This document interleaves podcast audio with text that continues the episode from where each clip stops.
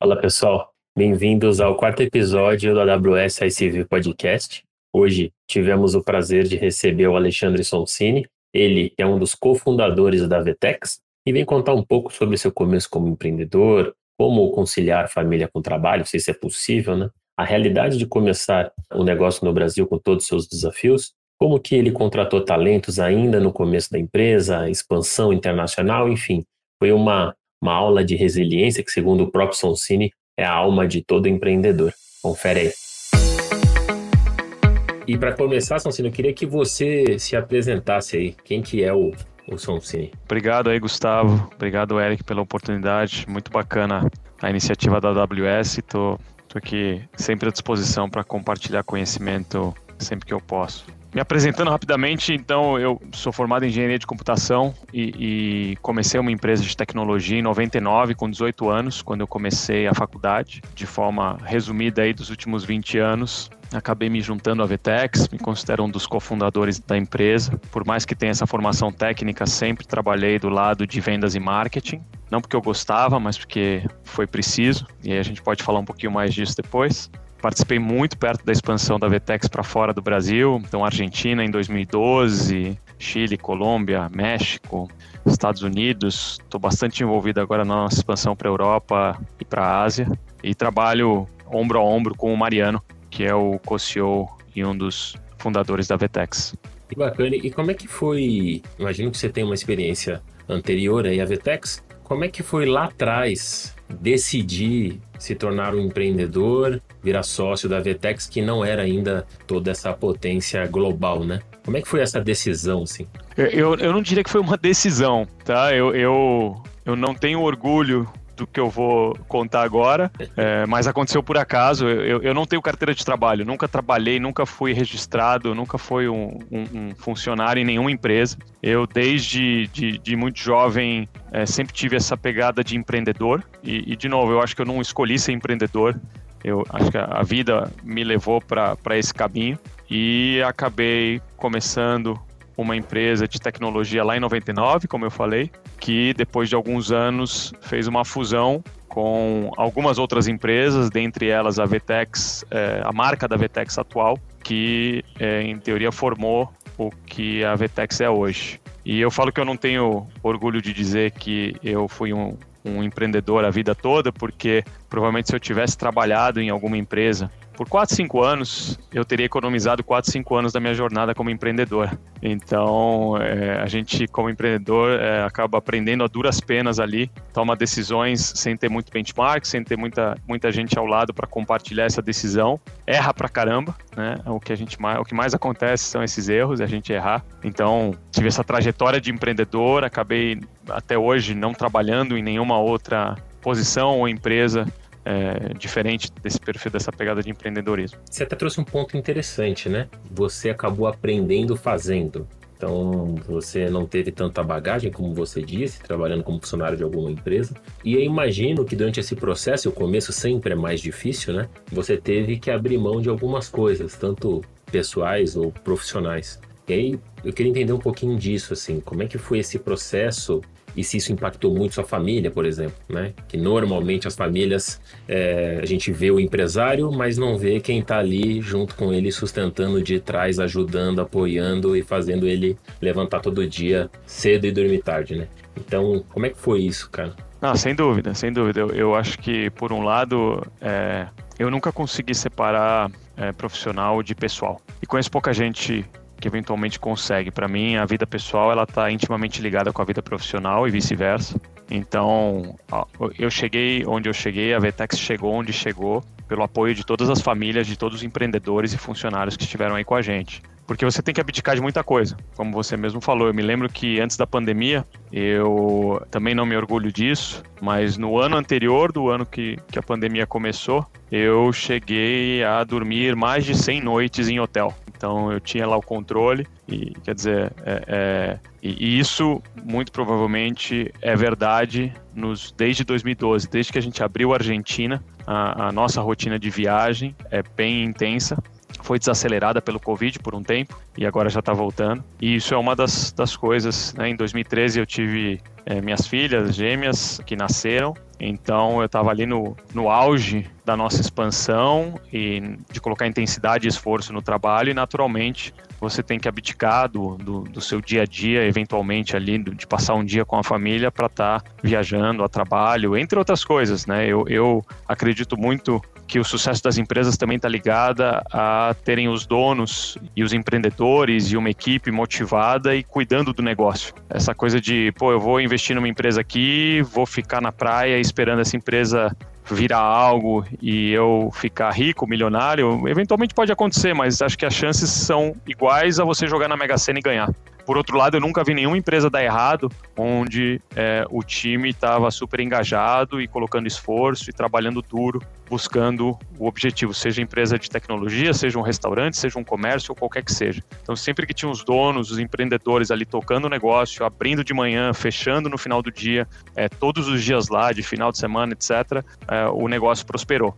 Então, é o trade-off, mas acho que a gente é, se adequa, se adapta e também é, é, tem aquela máxima, né? Play hard, work hard. A gente também coloca bastante intensidade quando a gente está se divertindo com a família e acaba conseguindo balancear muito bem esse, esse, esse lado do trabalho também. Te, teve algum momento que você falou, cara, será que eu estou fazendo certo? Tem que dar um passo para trás? Você ficou na dúvida de continuar empreendendo? Teve algum momento assim? Pô, tem vários, Eric, assim, a gente pensa quanto, quanto mais novo né, a empresa é, eu, eu, fiquei sete anos, os primeiros sete anos de empresa, eu fiquei sem tirar salário. Graças a Deus eu morava com os meus pais, eu tinha uma certa infraestrutura que me permitia não tirar salário e investir num, num objetivo maior, mas foram sete anos ali de dedicação. E você pensa muitas vezes, fala, pô, eu sou formado em engenharia, pós-graduado, me considero uma pessoa que, que, que, agrega, que pode agregar valor em várias empresas, várias companhias, poderia, vejo pessoas do meu lado que se formaram junto comigo, ganhando ganhando sua própria instabilidade financeira e eu morando com os meus pais ali, é, com aquela sensação meio que de favor, porque eu estava investindo num, num objetivo maior. E, e aí é, ocorrem muitas coisas ali no meio. Eu lembro de, de, episódios como a gente foi furtado, a gente tinha lá nosso escritório, o servidor ficava dentro do escritório. É, num belo dia chegamos lá, o escritório tinha sido arrombado e levaram todos os computadores, inclusive o servidor, e tinha um mês de trabalho no servidor que a gente não tinha subido para né, o, o FTP, o famoso FTP lá do passado, não tinha subido esse trabalho. Então, pô, além de, de, de perder esses bens materiais é, é, e de ter toda essa dor de cabeça, perder um mês de trabalho, e você fala, pô, será que vale a pena? Será que, que faz sentido? Não, vamos embora, vamos de novo. Deu três meses, aconteceu o mesmo furto no mesmo lugar, é, perdemos tudo de novo. Dessa vez, graças a Deus, a gente tinha backup, então pelo, pelo menos não perdemos o trabalho. É, e aí você pensa em desistir de novo e fala, não, peraí, vamos, vamos continuar, mas aquele lugar não, não dava mais pra gente ficar, porque tinha sido furtado duas vezes, tinha que mudar de lugar, e aí desafios do dia a dia, né? Eu controlava o fluxo de caixa ali na, na veia e foi por isso que eu fui para sales and marketing, para vendas e marketing. É simplesmente por isso, que eu olhava o fluxo de caixa e falava, pô, se eu não vender nada, se não entrar um real Quantos dias de vida a empresa tem? Pô, a empresa tem 45 dias de vida, 60 dias de vida. Eu lembro que eu trabalhava com um mínimo de 45 dias de vida. Então, para eu dormir tranquilo, a empresa tinha que ter 45 dias sem faturar um real e podendo pagar o que ela tinha que pagar. Mas mesmo assim, você pensa nos dias de hoje, 45 dias é, é super arriscado. Né? E aí eu ia para a rua, ia vender com esse mindset. Toda a condição comercial que a gente fazia naquele momento, isso daí é 2003, 2004, estava ligada a quanto eu precisava faturar para aumentar esse, essa cobertura minha, para ficar mais, para ter, em vez de 45, 60 dias, dias ou 90 dias ali de fôlego é, de caixa. Então, esse sempre foi o dia a dia de, de, de empreendedor ali no começo, é, aliado à realidade do Brasil de 99 e 2000, que não tinha private equity, venture capital que nem a gente tem hoje. Então, durante os primeiros 12 anos de empresa, a gente não teve nenhum fund, nenhum round de funding, a gente não fez nenhuma, é, nenhuma, nenhuma rodada de investimento. E no máximo, você pegava um empréstimozinho de capital de giro no banco, que era caríssimo e você tinha que pagar rápido. E, e era para alguma situação muito específica. Então, é, sem dúvida, tiveram várias situações que fizeram a gente pensar em parar em vários momentos, mas eu acho que ali acordava no outro dia e falava: não, vamos embora, bola para frente, vamos embora, bola para frente. Isso foi criando uma casca, uma resiliência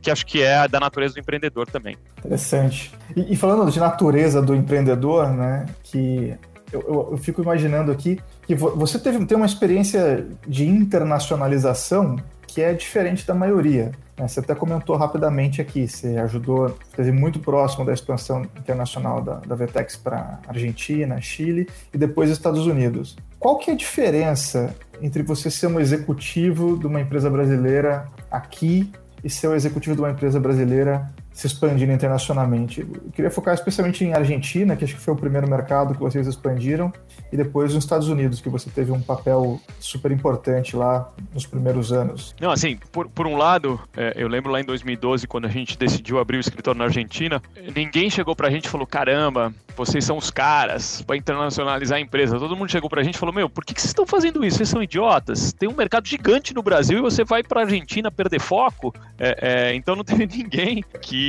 é, olhou para isso com o, a mesma apostando na mesma tese que a gente. A nossa tese era, é, minha e do Mariano, é, do Geraldo, do, do Rafa, do Marcelo e do Gustavo, que eram os principais sócios ali que tocavam a operação naquele momento, era, pô, a gente como empresa de software, para a gente se defender e para a gente é, prosperar, a gente tem que globalizar. Se a gente fica aqui no Brasil, tem como a gente horizontalizar a nossa, a nossa solução, mas um, um, em algum momento a gente vai chegar no limite do nosso total addressable market. Então, é, para a gente se defender e para a gente é, ter capacidade de escalar e crescer, a gente precisa internacionalizar. E mesmo ainda tendo muito trabalho a fazer no Brasil, em 2012, se não me engano, a, a Ikeda, na época, ainda era líder de mercado em plataforma de e-commerce no Brasil. Então a gente nem era líder de mercado ainda no Brasil. Mas a gente entendeu que putz, a gente tinha que fazer, vamos aprender. E aí eu lembro que para a Argentina, o Rafael Campo, que trabalhava comigo como uma das pessoas de vendas, está na Vetex até hoje, agora está na Inglaterra, ele mudou para a Argentina. Então a gente mandou um brasileiro para a Argentina, que trabalhava com a gente na área de vendas, para vender Vetex que nem em espanhol tava o, o admin, o front, etc. E ele, provavelmente o Rafael comeu o pão que o diabo amassou ali por um ano. E a gente foi aprendendo, foi aprendendo, aprendendo, aprendendo, entendendo. E aí chegou um momento que a gente falou, pô, acho que a gente tem aqui um playbook, pelo menos do que a gente fez errado, a gente tem um playbook dos erros. Vamos tentar Chile e Colômbia? Vamos, vamos tentar Chile e Colômbia, mas no mesmo modelo. Mandamos dois brasileiros ali, um para o Chile e um para Colômbia, que trabalhavam comigo na, na área comercial. E eu e o Mariano, a gente ficava dando apoio, suporte, indo e voltando para esses países. E aí a gente tinha pelo menos um playbook do que não fazer. E acho que depois do Chile e da Colômbia, a gente começou a ter um playbook do que fazer. Né? É, porque a gente tinha coletado várias falhas, vários erros no decorrer dessa, dessa expansão que ajudaram a gente a abrir México em 2014. E aí a gente fez um pouquinho diferente, a gente trouxe uma pessoa que estava lá no México para tocar nossa operação do México no início, o Agustin. E eu me mudei para o México em 2015, fiquei um ano no México, é, acelerando a nossa operação lá. A ideia era ficar mais tempo, mas aí bateu a crise no Brasil, política econômica, o dólar começou a, a decolar. E em uma conversa com o Mariano, ele falou: Pô, Suncini, eu acho que a gente precisa acelerar a nossa entrada nos Estados Unidos é, esse risco América Latina, a gente precisa começar a diluir nesse contexto. Por mais que a gente sabe, sabe, sabe crescer e, e, e conviver dentro das crises, a gente foi criado dessa forma e, e talvez num ambiente estável a gente tenha mais dificuldade no que num, num ambiente instável é, a gente decidiu ir para os Estados Unidos e eu me mudei em janeiro de 2016. Continuei ali com um olho no México e como a primeira pessoa no chão nos Estados Unidos. Por seis meses fui o único, a única pessoa nos Estados Unidos ali, fazendo mapeamento ali do, dos competidores, entendendo o landscape, é, tentando colocar algumas lojas pequenas no ar para ter certeza que a nossa plataforma tava,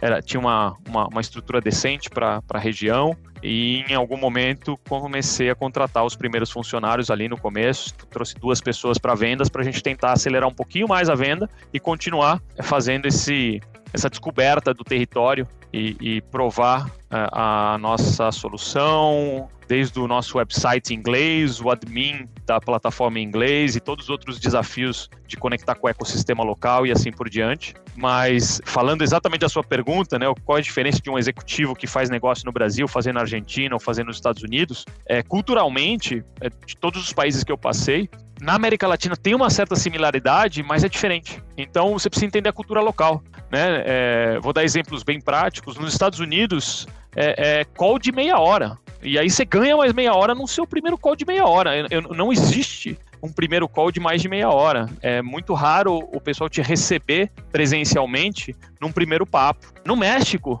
pô, você tem que primeiro fazer um almoço de duas horas, aí depois tem a conversa de corredor no cafezinho, aí depois você vai para a reunião e a reunião é de uma hora e meia. De novo, não tem certo ou errado, mas são culturas diferentes que você tem que se adaptar. E esse só um dos detalhes, e tem vários outros detalhes que mudam e que a gente aprende a duras penas, né? Quando a gente chega aqui nos Estados Unidos e tenta almoçar com o cara ou tenta ir para reunião presencial e fazer de uma hora e meia, você toma uma porta na cara. Porque não, peraí, tem que fazer meia hora aqui. A gente é pragmático, a gente é cético, diferente eventualmente do latino. É, e, e aí eu vejo o México como outro extremo, onde a relação o negócio é muito feito entre pessoas e nos Estados Unidos eu vejo que os americanos não gostam quando eu falo isso, que o negócio aqui é feito é, é, empresa com empresa e, na América Latina é mais, é, é, o negócio é feito mais é, de pessoa com pessoa. É, o México, para mim, é o país mais intenso dessa relação pessoa com pessoa para o negócio acontecer e aí países com menos intensidade, acho que a gente conhece bem o Brasil, onde tem um bom mix entre relação interpessoal e relação entre as empresas também. Interessante. E eu, eu lembro que a gente se conheceu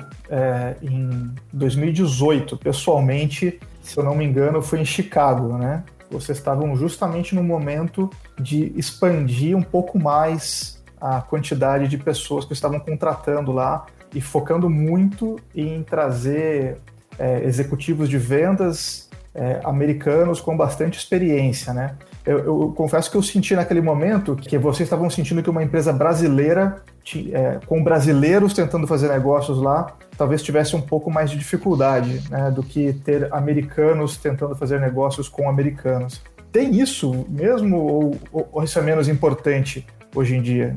A gente teve fases nos Estados Unidos, Eric, e cada fase a gente provou uma tese. Então a fase 1 era é, vamos tentar fazer negócio aqui nos Estados Unidos como a gente sabe fazer na América Latina. Então um bando de latinos tentando bater nas portas das empresas locais e, e tentando é, fechar negócio. Não estava funcionando, não estava tendo a conversão que a gente gostaria.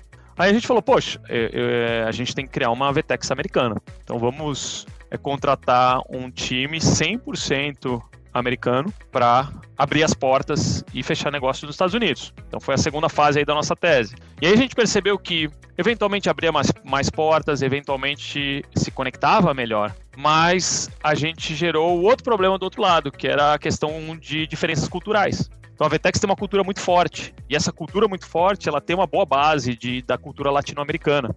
Então, criou-se um ambiente onde as pessoas não estavam conectadas como deveriam. E aí a gente foi para campo de novo, tentar entender como outras empresas de fora dos Estados Unidos, principalmente de países emergentes, entravam aqui e eventualmente eram bem-sucedidas ou não.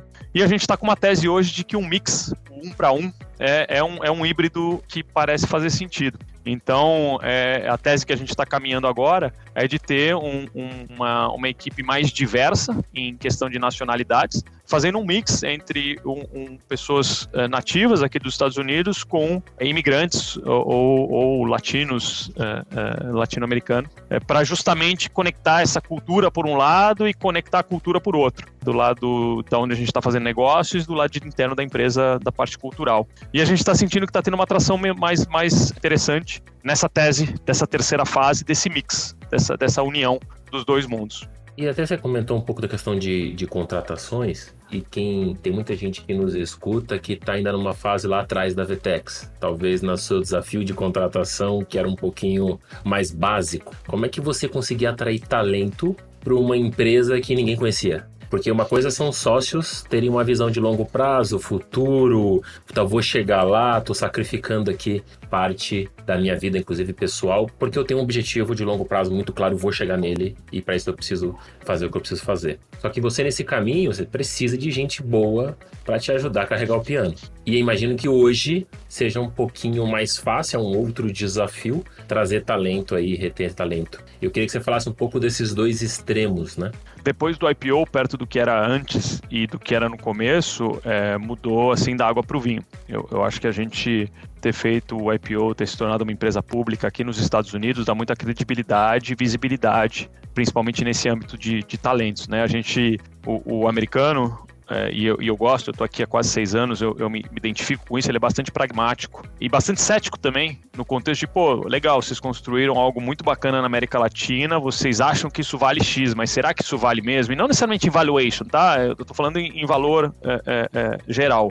E quando você faz o IPO, isso vira público. Então, é, não tem mais eu acho que vale, você acha que vale. Não, tá ali, tá lá. É, é como o mercado tá te reconhecendo. Então, tem esse lado que é, que é muito interessante de, de, se tornar empresa pública, porque aí não tem mais questionamento do, do, do, do que vale, é, é, né, o, qual é esse valor geral da, da companhia. É, por outro lado, falando um pouco dos desafios lá atrás, era, era muito difícil atrair talento e muito difícil reter talento. Né? Até a gente conquistar uma certa reputação e maturidade, é, era um desafio que te confesso que a gente tem até hoje. De novo, é muito mais fácil do que era há cinco anos atrás. Uh, cinco anos atrás era, era, era, era bem complicado, bem complicado. É, e aí a gente buscava pessoas que estavam dentro do perfil, do papel, né, daquele, daquele role que a gente precisava e que tinha essa pegada mais de empreendedor, é, é, que não fosse tão perfil executivo, que estivesse a fim de correr mais risco em troca de um upside maior no médio e longo prazo. Né? Então, que o compensation package fosse uma boa parte atrelada a uma remuneração variável, é, ligada a um pacote de stock options ou coisas desse tipo. Então, era a única forma de atrair, era de vender o sonho que a gente tinha de médio e longo prazo é, para uma pessoa que tinha, tivesse mais esse mindset de empreendedor, que gostasse, tivesse mais interesse de tomar risco,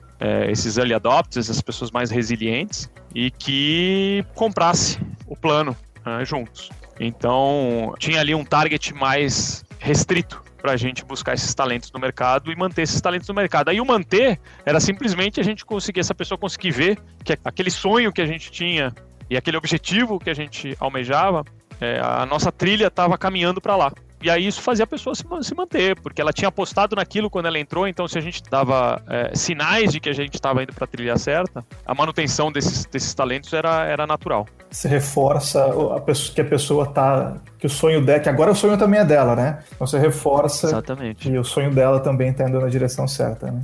É, tem uma dúvida em cima disso, Sonsino. Eu tenho visto em clientes e também uh, em outras empresas do mercado Existe, você comentou um pouco disso, né? Existe um outro desafio que é como é que esses caras que te trouxeram de lá até aqui, como é que eh, são os mesmos talentos, é o mesmo tipo de profissional, o mesmo skill que vai te levar para outra visão de longo. Você tem várias visões, né? Então vocês conseguiram concretar aquilo que estava lá do passado. E o que, que muda aqui na tua visão? Que eu vejo muitos dos nossos clientes sofrendo um pouco com isso, né? Não só funcionários, mas os próprios executivos. Como é que você se atualiza? Porque a empresa vai te exigir novos skills para um IPO do que exigia é, em funções no começo, né?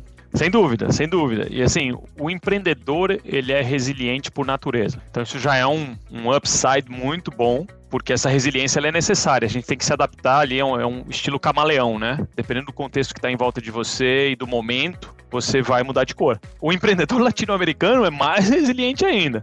Né? Então, o empreendedor no mundo ele é resiliente. O empreendedor latino-americano de mercados emergentes tem uma resiliência assim é, é, maior ainda por ter nascido e crescido em ambientes adversos, com crises em geral político-econômicas que fizeram com que essa resiliência fosse necessária. Então, isso daí é uma das qualidades do nosso time porque a gente fomenta ali uma estrutura mais flat possível, a gente busca o self-management, né, a holacracy, é, alguns modelos que não são modelos tradicionais de estrutura hierárquica e organizacional, que fazem com que essas pessoas tenham autonomia para poder criar e para poder exercer o seu empreendedorismo dentro da empresa. Então, cada é, é, pessoa da Vetex hoje tem essa autonomia e, e é um empreendedor dentro daquilo que ele está fazendo. E aí tem também liberdade para criar coisas que eventualmente é, sejam apostas nossas e não estejam no nosso playbook mas por a gente fomentar muito esse perfil de empreendedor e também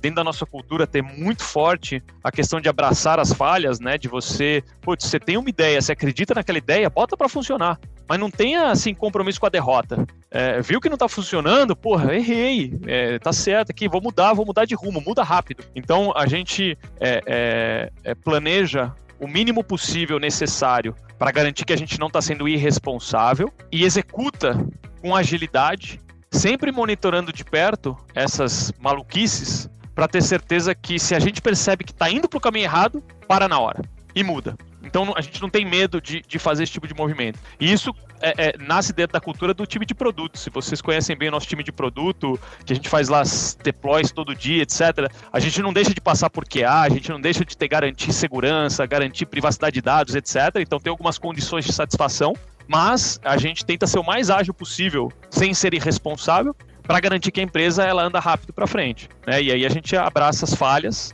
é, a gente não tem compromisso com essa derrota, e aí essa união da resiliência com, com essa cultura faz com que a gente se adapte a tudo que é necessário. Então a empresa fez uma IPO, a IPO virou pública, o management da empresa hoje está adaptado e, e, e, aprendendo a lidar com essa nova realidade. É, hoje foi nosso earnings call de manhã. É, é, então é um, é um evento que há seis meses atrás não existia e é um marco importante e relevante. Então, é, é esses são os, os, os, critérios e qualidades que a, gente, que a gente leva hoje no nosso dia a dia. Nessa questão que você comentou, é interessante porque a, a Amazon, você meio que definiu um pouco do que a gente pensa sobre a definição do que é ser inovador porque o inovador ele tá meio que atrelado ao irmão ali gêmeo da, da falha, né? E você comentou muito sobre isso. E aí, isso tá no DNA da Vetex pela característica de inovação da empresa, e aí não só produto, mas também é, como vocês vão se moldando ao que você comentou dos novos cenários? Exatamente, exatamente. Isso nasceu lá em produto e ocorre para mim que a nossa parceria com a AWS começou há, há vários anos atrás, em boa parte foi por causa disso e também nos influenciou a isso. Eu lembro que o Geraldo conta que em uma das visitas dele, acho que a gente nem era cliente ainda da AWS, ele foi e ele, por acaso, falou com as pessoas que faziam o Amazon Marketplace, que estava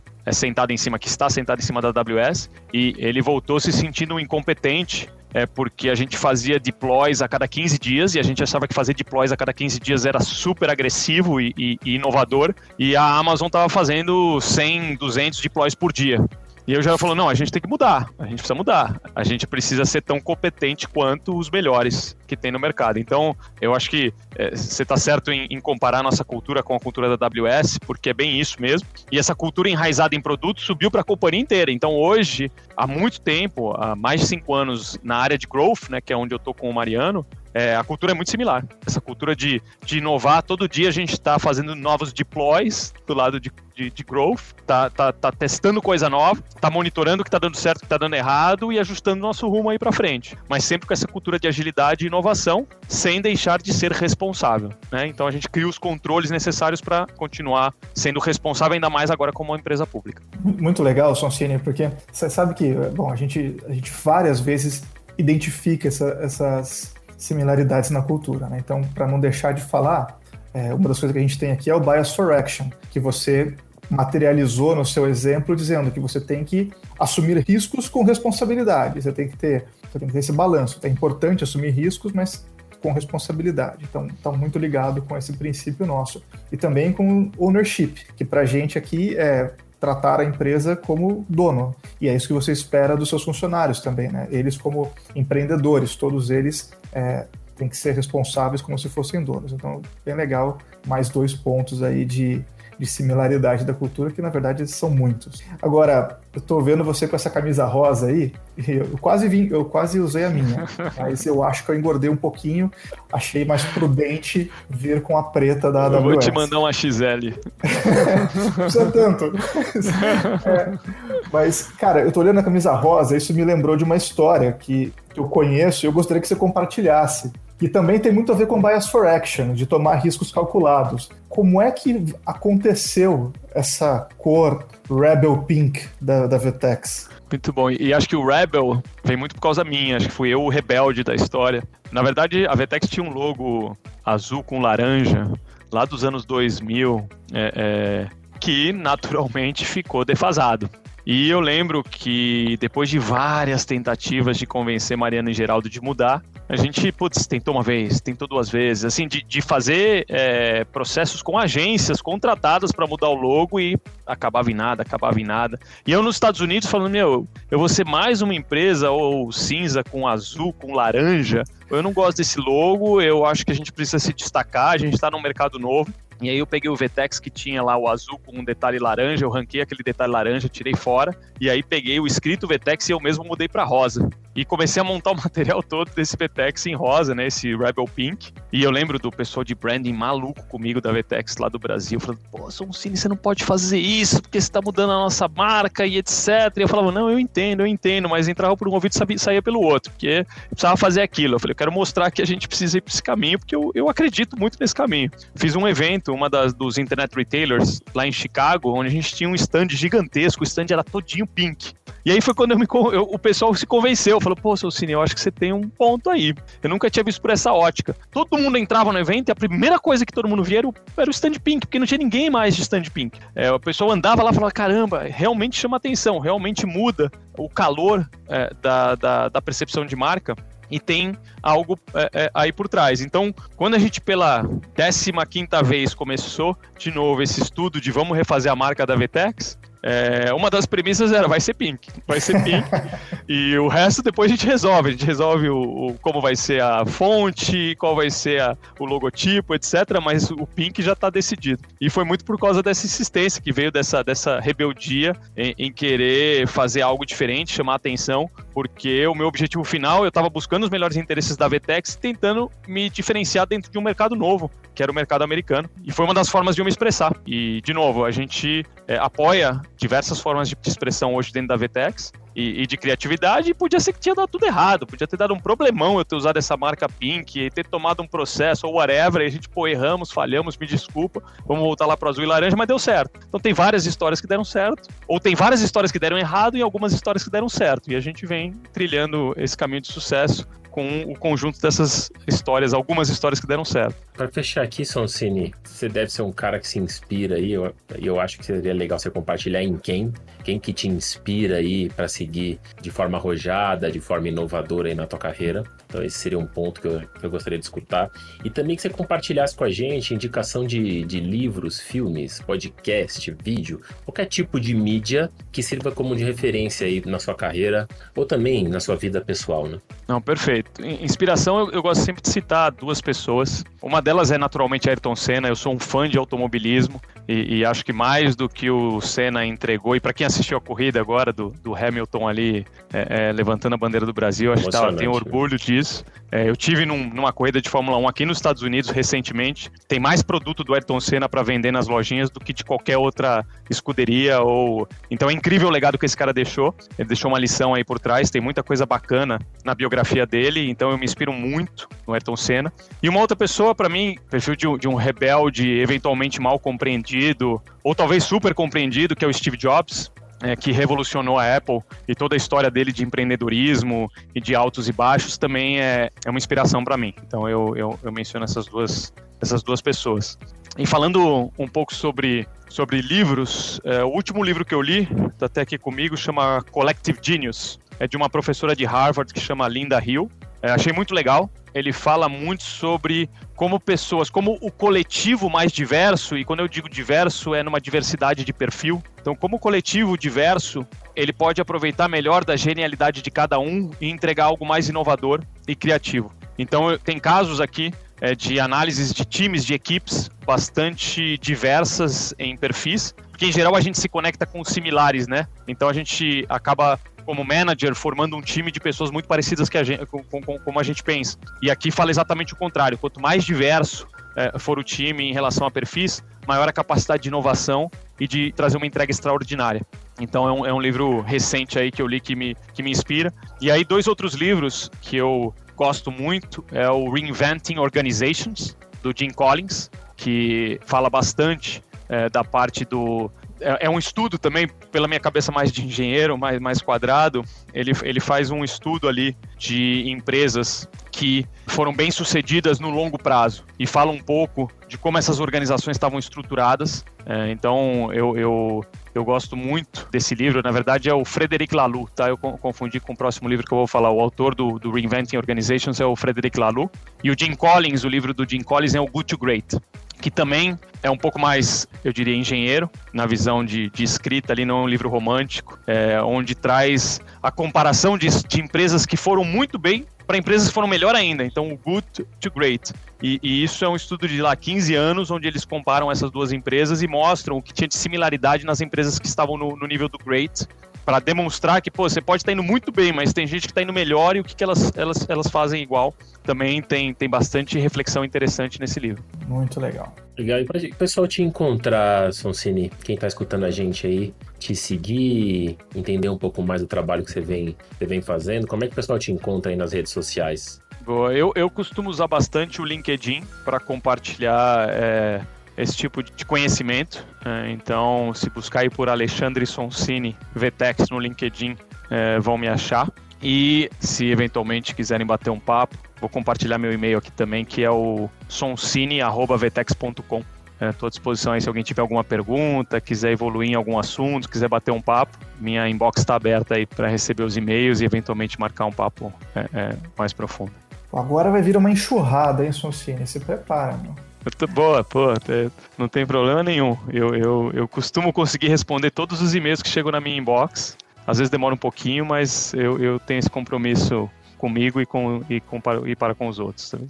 Acho, cara, excelente. Assim, foi uma aula, uma história fantástica que você tem aí profissional. Com certeza o pessoal é, que está nos escutando conseguiu se inspirar em vários momentos aí da nossa conversa, que é o nosso objetivo principal. Então eu te agradeço de ter aceitado o convite de estar tá aqui e da forma brilhante como vocês expôs aí todos os momentos aí muito interessantes e com detalhes da, da tua jornada na, na Vetex. Não, obrigado vocês, uh, Gustavo, Eric, todo o time da AWS. A gente tem uma parceria muito bacana há vários anos e que é, continue sendo essa mesma parceria aí nos próximos anos e no longo prazo. Cine, brigadão, cara. Eu, assim, em nome da AWS, quero agradecer demais por estar conosco aqui. Você sabe, já, já falei isso várias vezes, nós somos fãs de vocês. Como sempre, continuem contando conosco no que vocês precisarem, que não vão faltar oportunidades. E agora, pandemia acabando, a gente vai poder se encontrar pessoalmente novamente e botar o papo em dia, mas para não perder a oportunidade, parabéns aí pelo IPO recente. Hoje você falou que foi divulgação de resultados trimestrais, então esse é um marco histórico. Eu acho que esse aqui é o primeiro depois da, do IPO, né? Então, parabéns, porque chegar nesse marco não é para qualquer um. E é muito legal ter vocês conosco. Obrigado novamente. Valeu, obrigadão. Valeu, obrigado. Obrigado, pessoal.